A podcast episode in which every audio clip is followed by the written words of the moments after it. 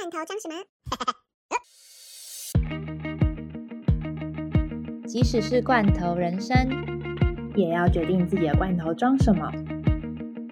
欢迎收听《罐头装什么》第三季。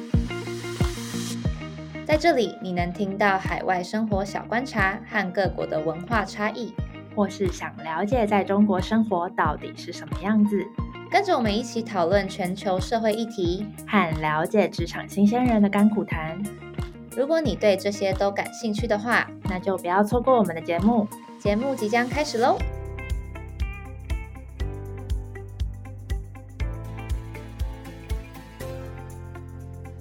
嗨欢迎大家收听《罐头装什么》第四十六集，我是 Sunny。我是 Dara，嗯，我们所以直接开场了，这样子。对啊，因为我们今天就是一个很 chill 没有 round down 的一集。对，因为应该是说，我们其实一开始在规划第三季的时候，因为有鉴于我从大陆就是中国回来，所以有就是很多议题都会围绕着中国，然后就搞到最后就是每一集都很硬。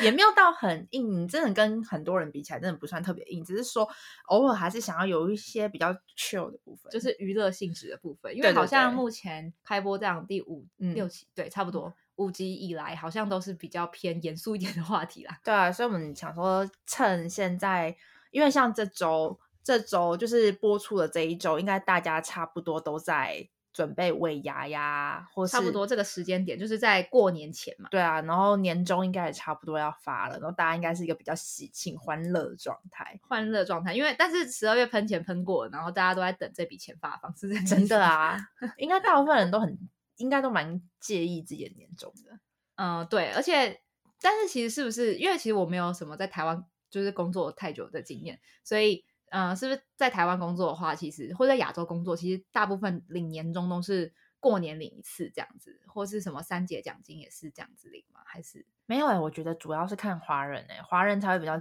介意是过年。嗯，但是如果你是比较偏外商的话，还是以十二月为一个切点啊。所以十二月他们会有一个 bonus 奖金？对，就是他们是十二月或是一月初那一种，就是过完一年这样子，然后就不会说一定要切，因为像农历过年，有时候你要等到二月底左嗯右。那珊妮这次的呃尾牙的地方是在哪里呢？我们没有尾牙的地方，哦你们没有尾我们我们线上尾牙，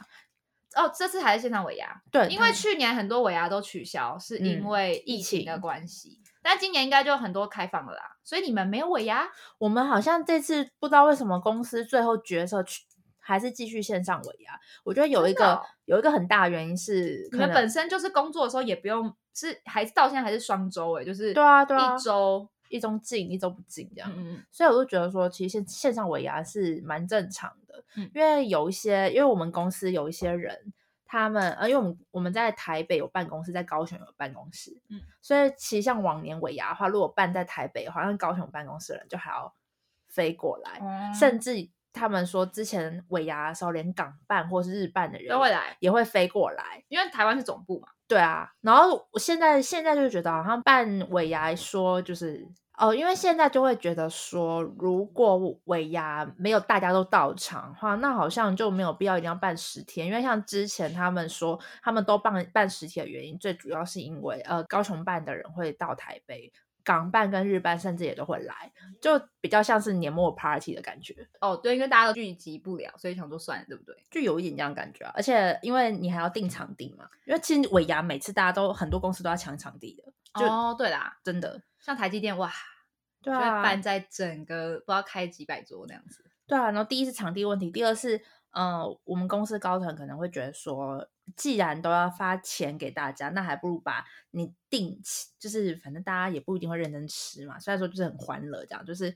把花在食物跟场地的钱，就是回馈给大家。对，而且我觉得因为疫情的关系，其实大家都会发现了不同的可能性，像是对，像是你们公司到现在还是一个礼拜就是上班轮流，对，然后然后我忘记我小主管有分享，好像有一个公司就发现了，就是可以在家办公这件事情，省了非常多的卫生纸以及电费，真的以及电费，所以现在就鼓励大家尽量在家工作这样子，然后就嗯瞬间省了不少钱，还有办公室的租金啊什么的。对啊，所以说其实尾牙就是可以省一点钱，然后把这个现金流看看怎么样回馈到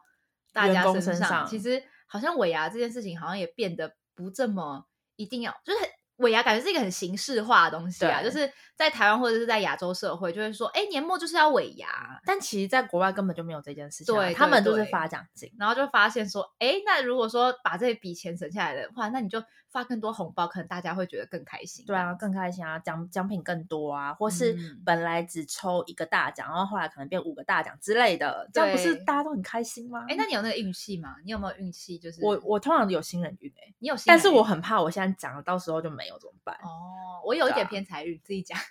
其实我们家我们家好像除了我跟我妈，其他人都没有偏财运，因为就像哦，就拿这次的那个加码券来讲，因为加码券的话，我一个人就中了三个，嗯我一个人撑起我对我那个时。候，那个时候在大陆，我就完全没有在管那个五倍券的什么加码券什么的。哦，你如果那时候在台湾的话，你就会比较有感。对对对，但是 anyway，我一直以来都有发现我还蛮会中奖的。嗯，对我就常常是不一定是大奖，可能就小奖这样。没有，而且重点是没有，我觉得我都中的，就是认识我的人应该都知道，我很喜欢把“划算”这两个字，划算就是我的 Dara 的著称这样子。因为我觉得这样不太好啦，但是就是大家都知道我喜欢划算，所以我常常就是会抽到一些东西，譬如说我之前在英国的时候。我那时候自己在旅行，结果呢，我就有去留言，通常不是是 I G 或者 Facebook 嗯留言，我常常会抽到那种东西。然后我就抽到了一个当天来回巴斯巨石阵嗯，的票，而且一人中奖，两人同行，然后一个人要大概快一百磅，就大概三四千块的一个嗯奖。然后，所以我那天就本来是在法国旅行，我就直接买了一张机票，反正很便宜，几百块，然后就飞回去，为了要参加那个团。对，然后而且真的是数不完哦，还有很多，就是我还有中过 i Apple Watch，嗯，这然后个蛮好的。对，然后还有什么？就是真的很多那种小小的偏财运，或者是我会中一些化妆品啊，或者帮但别人但我们就是没有中那种头奖的运啊，哦头奖没关系啊，我就是那种蝇头小利，就是就是蝇头小利。就是我有点小偏财运啊，所以我就会觉得哇好划算哦，或者是朋友会找什么当发膜，然后嗯可能一次发弄头发也是女生要弄个五六千，那我就或是什么美甲券吗？对，我就可以免费就是弄到，然后大家都觉得怎么说夸张？好啦，真的是很搞笑。对，对，因为我我跟你讲，我们这一集为什么就是要聊这种运气的东西，是因为我相信台湾女生应该，呃，好不不讲全部，至少百分之八九成以上的女生。应该都还蛮相信一些占卜啊、星座这种东西，嗯。就是因为会觉得这些东西会，呃，就像现在 Lie Today 或是你的 Lie 的，它每天运势对每天都会一早起床，它第一个推给你的都是你的星座或是生肖的当日运势，对。就大家会就很相信说，哦，这些东西是有你的运，然后说你比如说像最近可能才刚过年，刚进入二零二二年，那大家就会去看说，哦，哪个星座哪个生肖二零二二年的财运比较好，或然后就桃花运比较看一下唐老师的直播。对啊，我都会去看唐老师的直播、欸，哦，我是没有那么夸张，就是我对于星座是有点比较小中立，就是我还是会去看，但是我不会到完全相信。就是他比如说每天 一定会每日运势，有时候会跟你说你今日运势不好，我不会因为这样子我又哦怎么办？我今天今天嗯运气，因为我知道有些人超上心的，有些人就会觉得说哈、我今天运势不好，那怎么办？然后我想，嗯、我觉得我是不会啊，但是我很喜欢看那个唐老师的大方向，譬如说母羊座的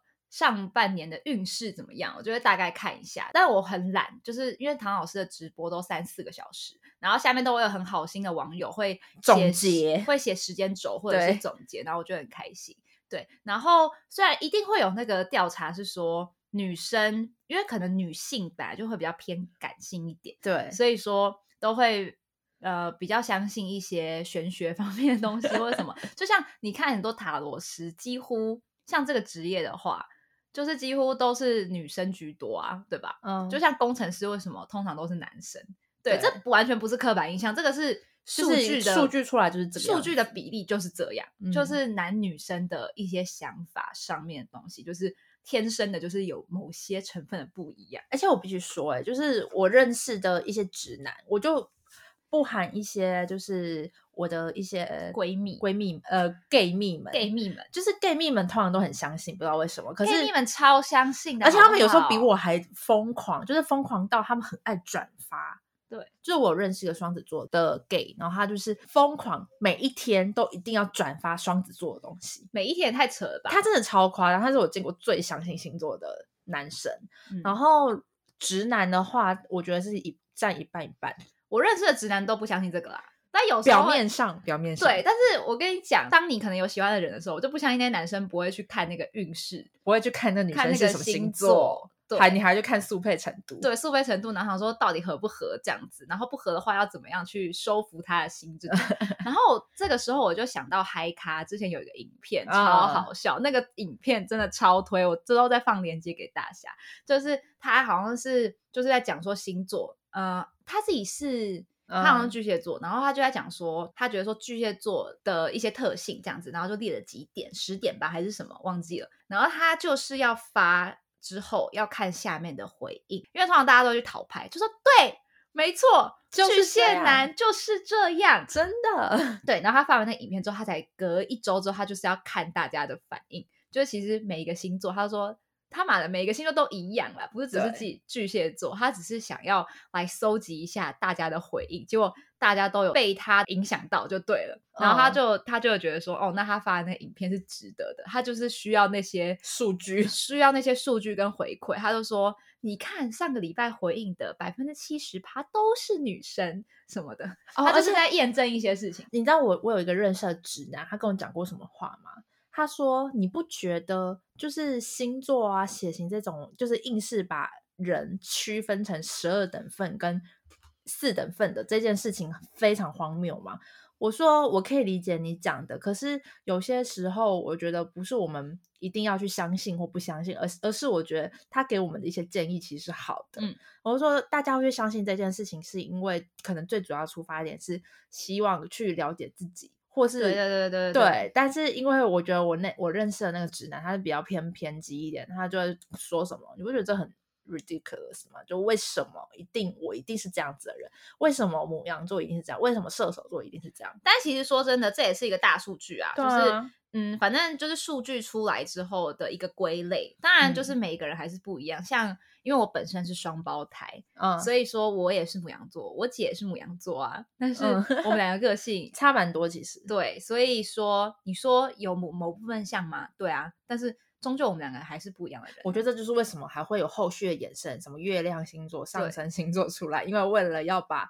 呃十二星座，不可能人走十二类嘛，它一定还会有各种排列组合。对对，所以这种时候你你如果去看你的上升星座，可能就会不一样。好，那我们来介绍一下我们自己的星座好了。那我刚刚一直提到母羊座，我本身就 是一个母羊座。对，然后呢，每次呢，只要有我的朋友，他们都会想要揍我，因为因为我都会说我是正统的母羊座。对你还蛮母羊。什么叫做正统的母羊呢？我都会说，就是在最中间的时候，就是因为每一个星座都会有头跟尾，还有中间嘛，对不对？嗯那我就是中间的母羊座，中间？哦，我我有发现这件事情的，就是你的生日如果是在那种交界处的，对对对，通常你就会会混一点会有点混混淆的感觉。对对对对然后如果你是真的很中间的，对，通常你就是真的很对我很正统，我对，可是哦，我觉得我要让大家猜看我的星座，因为我觉得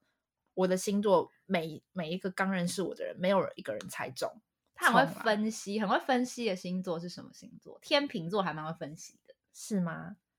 好像是天秤座，好像很会分析。我跟你讲，我真的而且你不火，对，你不火象超不火象。对啊，我可是这样讲，大家都知道我是火象的，可是我真的很不火象。对，好，那我直接公布大家，反正他是射手座的。没有啊，大家知道我前前阵子生日，应该早就猜得出来了？哦，会有人注意吗？哦，好啦，也有可能因为我们在闲聊的时候讲到，就是因为我们是我是其实我也是中间生日，嗯就是我也是其射手座的中间生日的，所以你也是正统的射手。呃理论上来讲应该是要那你觉得你很正统射手座吗？就是大家讲的射手座都应该是怎么样？你自己觉得？我我觉得我是比较不是外显的射手，因为我觉得还是有分。那你所以你的上升星座是什么呢？我上升是巨蟹，所以就水哦火不容。啊，我好像有，我好像上升星座是天蝎座吧，我也忘了，反正我好像有去设定那个值还是什么的，忘记了，是我的生日吗？还是什么？生日啊，对对对生日跟出生时对，间然后他就说我就是一个正统的母羊，就是八十趴都是母羊座，所以其他嗯的星座比率就是很就是没有那么多这样子。然后我有认识很多其他的母羊座，就是三月底的母羊，嗯就会比较真的会比较偏双鱼。那哦四月后半的就会真的比较偏金牛。然后我就会自己很白痴的引以为傲，说自己是正统的母羊座。哎、可是我我超多认识第一次刚猜我星座的人会觉得我是金牛，或是觉得我是像有欸处女，嗯，就是他们会觉得我好像应该是要这两个星座，就超多人猜我金牛跟处女，但是从来没有一个人刚刚认识我不知道我生日的时候会觉得我是射手。射手座好像我知道的射手座好像都会是比较刻板印象的，就是花心，好像都偏负面啊，虽然我没有特别喜欢很喜欢社交跟很花心这样子。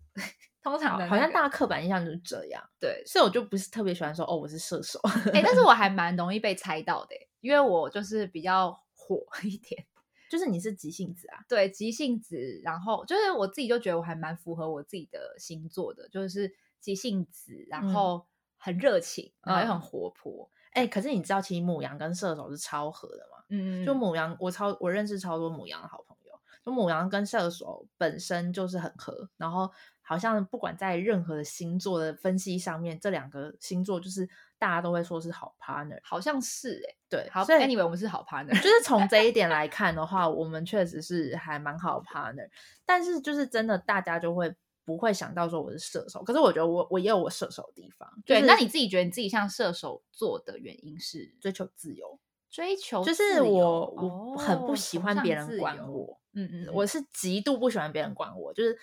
我觉得在感情方面也是，就是一旦你有任何管我的行为，我就会开始讨厌你。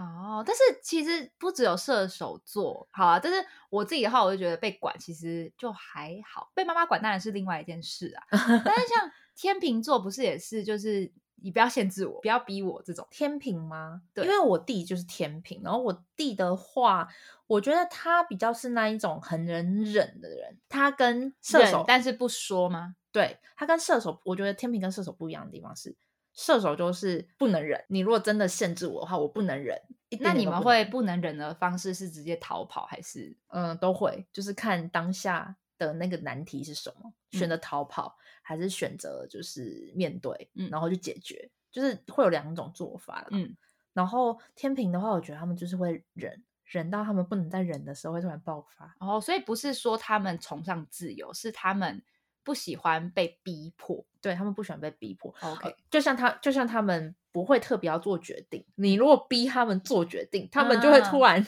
感觉好像是这样哎、就是真的啊真的不要逼我做决定，可以让我好好的想嘛那种感觉。对对对对，不我朋友有跟我说，天秤座本身就很纠结，哦他们内心超纠结，就像你讲的，可能很会忍，就是他们其实内心有一百个小问号，一百个小剧嗯场，真但是他们很纠结，但是他们不会表现出来，所以在他们还没纠结完之前，不要逼他们做决定，对，就是哦，就像我很纠结，就像我弟，我弟他之前就是在纠结圣诞节到底要不要回家这件事情，他纠结了超级久，大概从十月他还没生日的时候，他就跟我说我在想圣诞节要不要回来，可是因为我知道他的个性，所以我没有特别讲什么。直到快要圣诞节的时候，他还在纠结，他没订车票，我说所以你有要回来吗？他说嗯，就是我看得出来他想回来。可是我也知道他纠结的点是什么，所以我才选择直接给他五千块。嗯。就是但，是他们，你不要逼他们做决定，只是是不是对他们来说，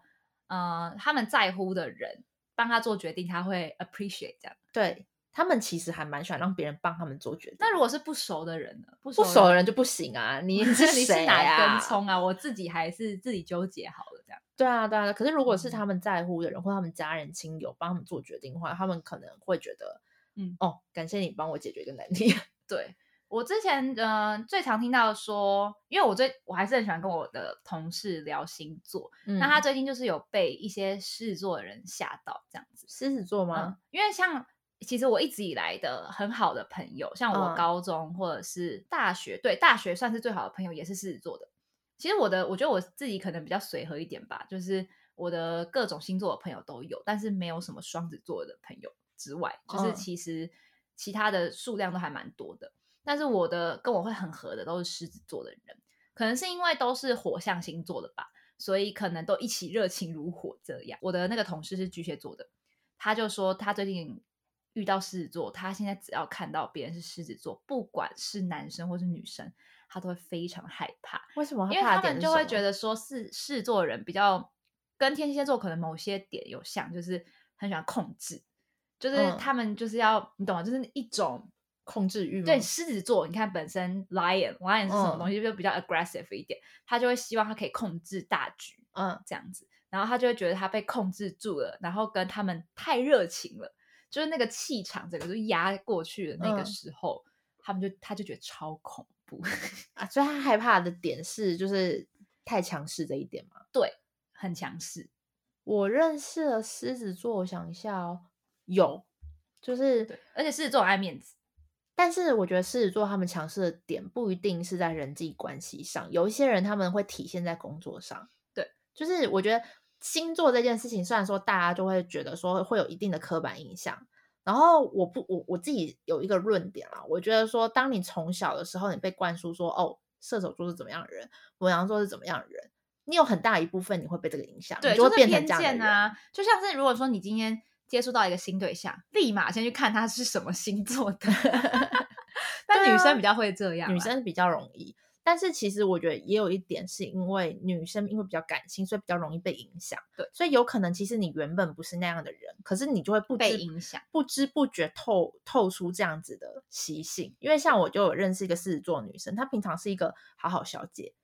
然后之前也不觉得她有狮子座强势的一面，直到。她就是展现他工作的部分的时候，我才发现啊，他可能在工作这方面就真的还是狮子座样子。嗯，反正我觉得星座虽然就是一个大数据啊，就是就像你讲的一样，就是会被影响。但是很多人可能问到星座这部分的时候，很多人说哦，但是我超不金牛的欸、哦对啊我超多的啊对，所以其实大家其实都只是在找，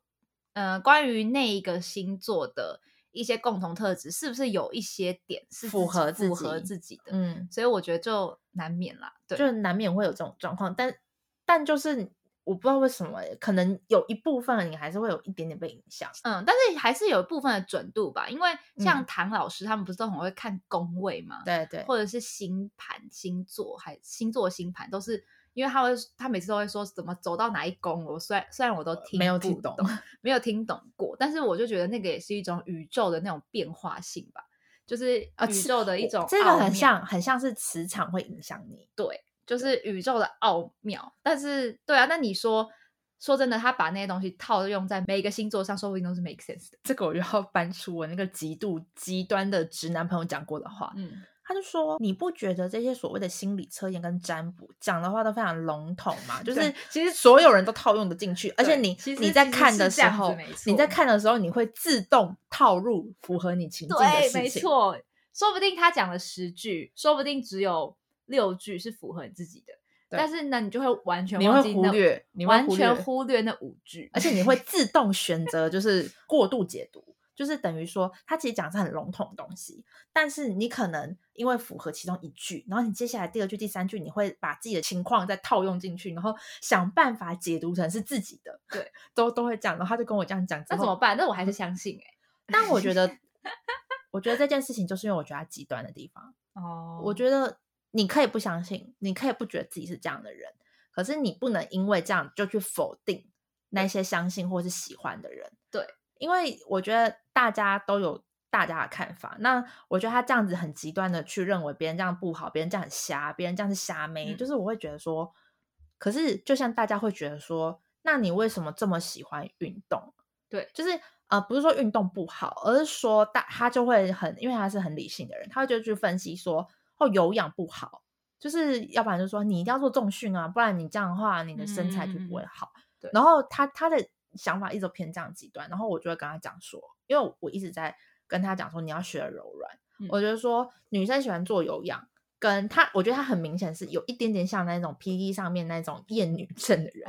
有一点点那种觉得女权自助餐啊，觉得就是台女不意外的那种男生，嗯所以我会跟他一直在跟他沟通，就是说，我今天跟就是因为他把我画成跟那些女生不一样的女生，嗯可是我就会一直跟他讲说，没有啊，我觉得你错了，我也是这样的女生，对但是只是你没有看到我的那一面。那今天会不会因为你看到我那一面，你就不想跟我当朋友了？所以我会跟他解释说，世界上就像你刚刚讲的，世界上人有这么多，每个人想法都不一样，你不能因为这样子就把你的想法套用到所有人身上。对，而且就是因为我很喜欢看唐老师说的话，所以我就记得他有一次上百灵果的 KK 秀，嗯然后因为呃凯莉跟 Ken 他们本来就是偏向那种比较偏理性的人，就会觉得说、哦哦他们不太相信对，连舌边就是都有一点。他然后结果呢，直接唐老师的气场整个是压过全世界，就是让他们无话可回这样子。嗯他就说没有啊，因为他们就是不相信嘛，就说嗯你确定那个什么什么是。准确的吗？或者是你不觉得其实就像你刚刚那个朋友很极端，就是比较极端他觉得很笼统。然后唐老师就说：“那我觉得你们这样子很好啊，因为你们的生命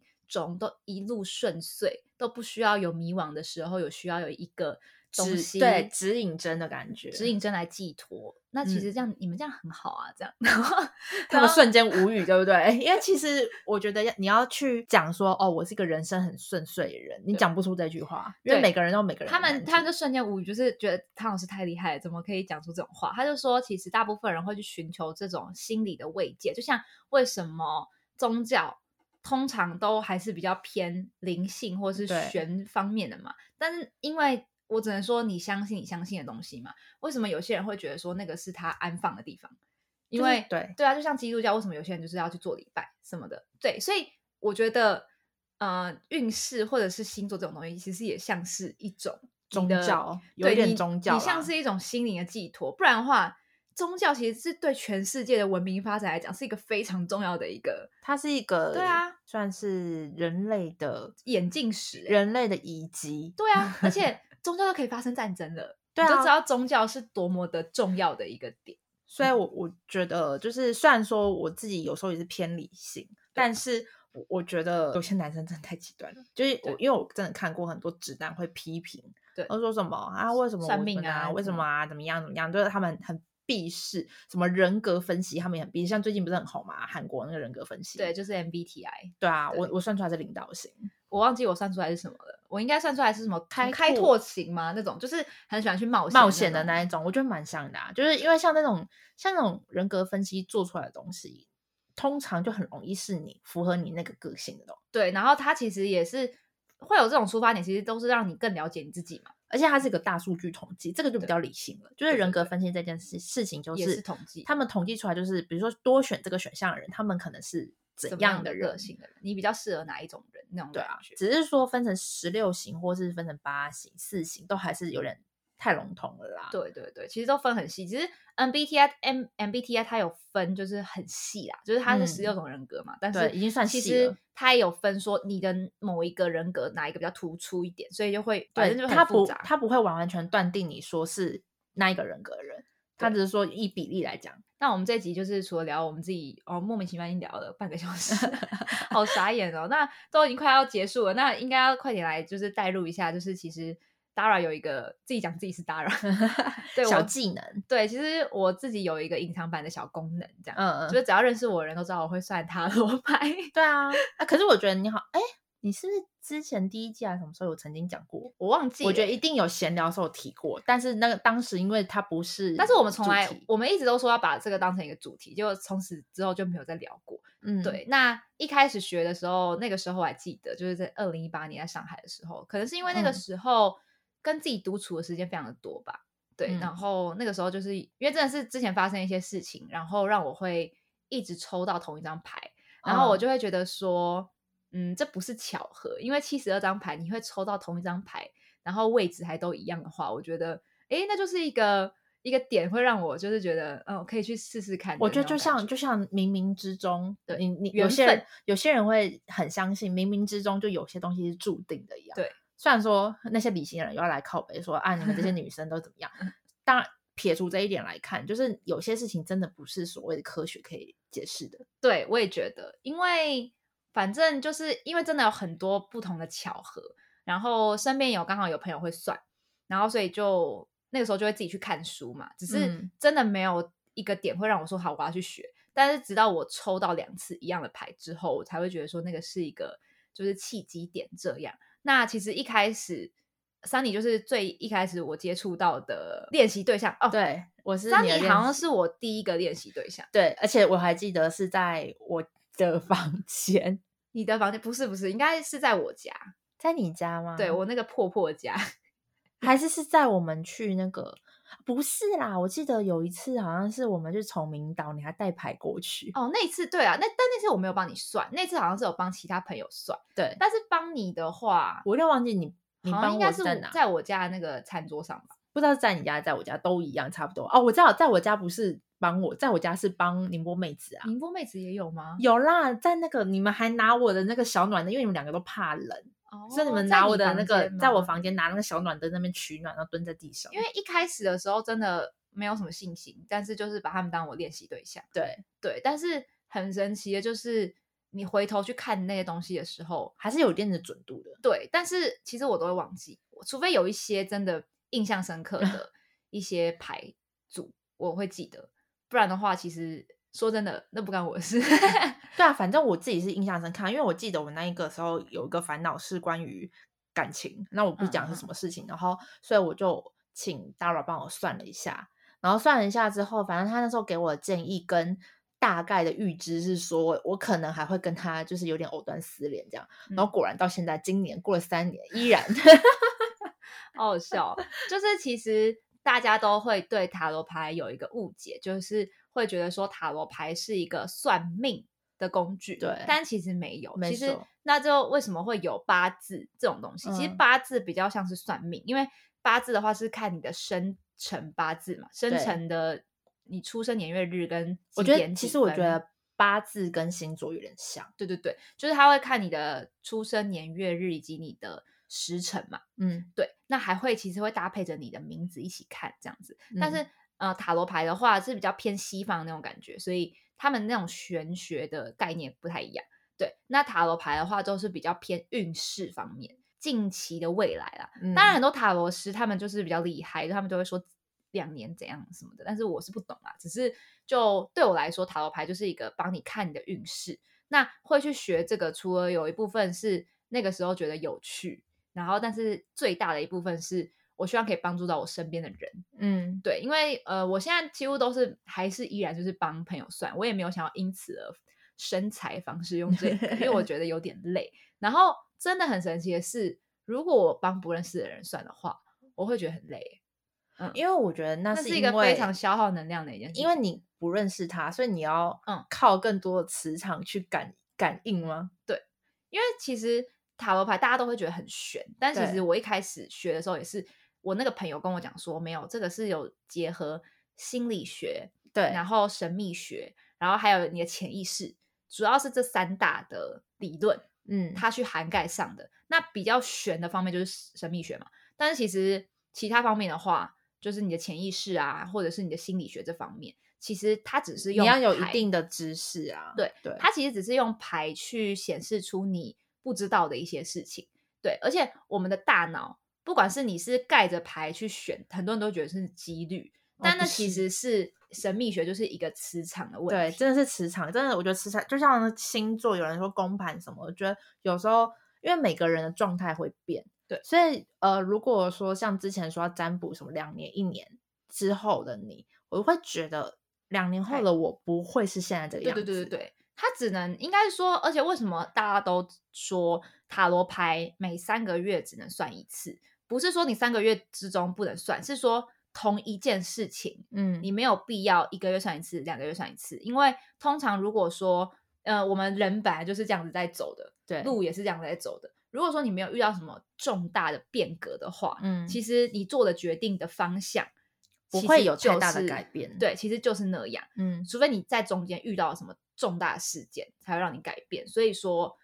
那是一种对牌的尊重，但是也是嗯一种没有必要，因为你再问下去的话，就是那样而已，没有什么特别的东西。然后，通常我就是在这三年以内，其实也蛮多样本的，就是 帮大家 就是这样算了之后，就是大家可能也相信我吧，然后跟真的跟解牌的人有关系。因为他是一个还蛮重你逻辑，把它串在一起能力的人，这也可以训练你讲话，然讲后故事对，讲故事。但是，哎，跟你们讲个小秘辛，就是其实都是看塔罗师的个性，对，因为嗯，有些塔罗师就是铁口直断，他就会直接样这样？对，就是有些就是很派，很讲话很毒舌的那种，然后就是切记就是不要被影响，因为那都是一种话术，他没有嗯办法，他没有需要去伤害你，但是那跟他的个性有关。或是跟他需要身材有关，对他要你买什么？对，因为旁边可能会有水晶方面，因为水晶也是一个可以传递能量的东西，这样。然后，但是如果是牌的话，我的个性本来就比较活泼，然后比较像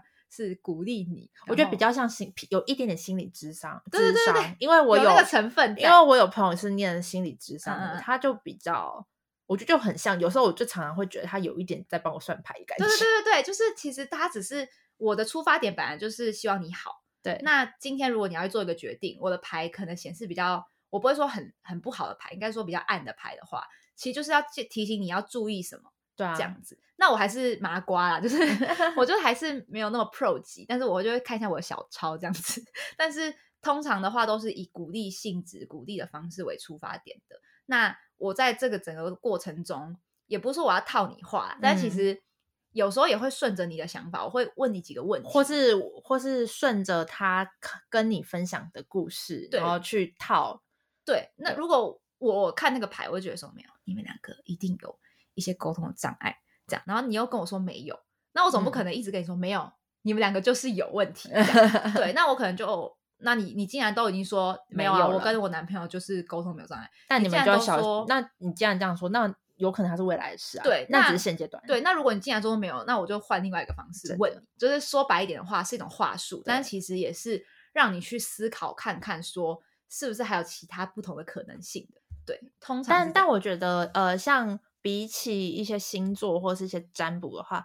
呃，塔罗牌我会比较愿意玩，是因为我觉得你在玩的过程，你在占卜的过程的时候，你就是在做个心理咨商。那嗯塔罗师他就很像一个心理咨商师，他在慢慢的用牌引导你说出你的烦恼，说出你的。呃，想法，然后呢，你说出来之后，他会再以心理学的角度去分析，然后分析完之后给你一些建议。所以对我来说，算塔罗它不是真的那么玄，那么对对那么对对对神秘。对我来说，他就是在做心理咨商。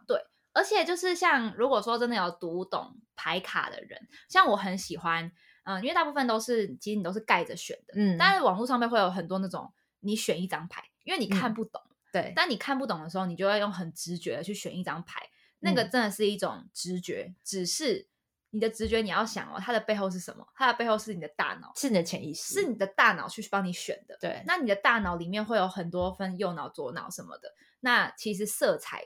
也会包含在那里面，因为塔罗牌都会有很漂亮的颜色，然后你就会依你的当下的状态。当下的状态，你就会去选择那张牌。因为哦如果说大家有看过牌的话，一定知道有一些颜色就是比较暗的，有一些颜色就是比较亮的。那如果你是心情好的，你就会选亮的。对啊，你就会选那个太阳的牌，你总不会选嗯个一个死神牌吧？对，就是类似这种，所以我会觉得塔罗牌一直以来都很有趣的原因，除了刚刚讲的那三个理论之外，它里面还有很多数字学、色彩学的相关的内容，而且嗯它是一个、好像是十六、十七世纪就有这个，但源自于好像很多人众说纷纭，但也有人说是埃及出来的，所以其实反正这也是一个很长的历史悠久、啊。我记得没呃，我没记错的话，我之前在好像 YouTube 还哪里有看看看到过类似的介绍，说塔罗牌好像跟基督教是蛮有关系的，对对对对所以大家就会发现塔罗牌常常会出现呃死神、地狱、天堂、耶稣，或是跟一些希腊神话有关的对相关对女神对。这种相关的牌，就是因为当时塔罗牌它扣连的可能是宗教，对，就像我觉得这个就跟那个什么算命，就是我不知道大家以前不是会算什么姓名啊、几几笔画、易经易经那一种，易经的话就是比较比较偏道学，对比较偏它是偏道教的，所以我觉得说像这种占卜，它通常都是绑一个宗教主要的宗教这样。对，像中国版也有中国版的类似塔罗牌，好像都是说什么易经的那个牌，对对对，容易的那个易易经的牌，对，所以反正就是塔罗牌，就是真的是 worldwide 那种感觉，但是真的嗯是发源地是从西方出来的。对啊，反正我觉得这个挺有趣的，就是嗯，我们之后会有可能再开相关话题聊聊看嘛。可以看看大家今天听完之后的感想，就是会不会有人来回应我们，或者是有没有人想要找达尔 算塔罗牌？但是我觉得远端算塔罗牌有点太难了啦，可能就顶多介绍一下牌吧，就是比如说我们今天就挑一张，比如说什么天什么天使牌，然后这张天天使牌有可能它之后代表什么。哦，对啊，就是，但整个就是整个节目就转掉的，没有啦，我们就当娱乐玩嘛，没有，就是当如果我们觉得聊的话题太硬的时候，可能可以聊聊看我们自己的兴趣方面吧。对啊对，然后大家还是可以私信我啦，就是如果对塔罗牌有什么疑问的话，我其实不是没有帮别人远端算过，但其实那蛮耗能量的。对，对，因为你你会觉得很累，因为你要去想很多。嗯，对，然后而且我有时候觉得那种累，其实那真的是跟那个气场有关诶、就是虽然大家觉得那很玄，但那是一种感觉。嗯，就是真的帮朋友算完之后，我真的觉得还好，因为我本来就还蛮喜欢讲话的，嗯，但是我只要一帮那个不认识的人算，我就会特别累。我觉得也有一点你要跟不认识的人找话题尬聊的那种感觉。嗯，可能也是因为通常你要真的要去问这个东西的话，就像唐老师讲的一样，就是你是心里可能某些坎过不去，或者是你需要一嗯个心灵寄托，所以有一点负能量要去解消开对，但是哎，我要跟大家强调一点，就是你在算算塔罗牌的时候，你不要是在一个气头上，或者是你非常悲伤欲绝，你那样算的牌出来的就会很神奇，就是会比较暗。这样，嗯你要在一个你比较恢复平静的时候去算。那个时候有一次是真的是在 Starbucks 帮我朋友算，然后被别人看到，然后刚好那个人也是我朋友认识的人，所以他就顺便，然后他是一个重度忧郁症的人，我觉得跟有忧郁症的人，就是在讲一些心理方面的东西都很小心。对，所以说我觉得可能有一部分他的磁场会影响到我吧。嗯对，是做比较悬，对，对啊差不多是这样。好，那我们今天这集就到这边。如果喜欢我们节目内容的话，不要忘了帮我们留言评分五颗星，并且继续关注接下来节目。那现在的 Spotify 也可以评分喽。或是有什么建议，欢迎到我们的 IG 画下底线 in your can 私讯告诉我们。那如果大家对 塔罗牌等等，或心理学，因为其实我自己的话也蛮喜欢心理学的对，嗯就是我们两个还蛮喜欢讨论心理学、哲学方面的东西。一些东西，因为其实很多东西那些东西，很多人都会觉得说，哦，你不用想那么多，但是不然念那些心理学跟哲学的人是白痴吗？是是是，真的。对，那我们今天这集就到这边，那我们就下集见喽，拜拜。拜拜。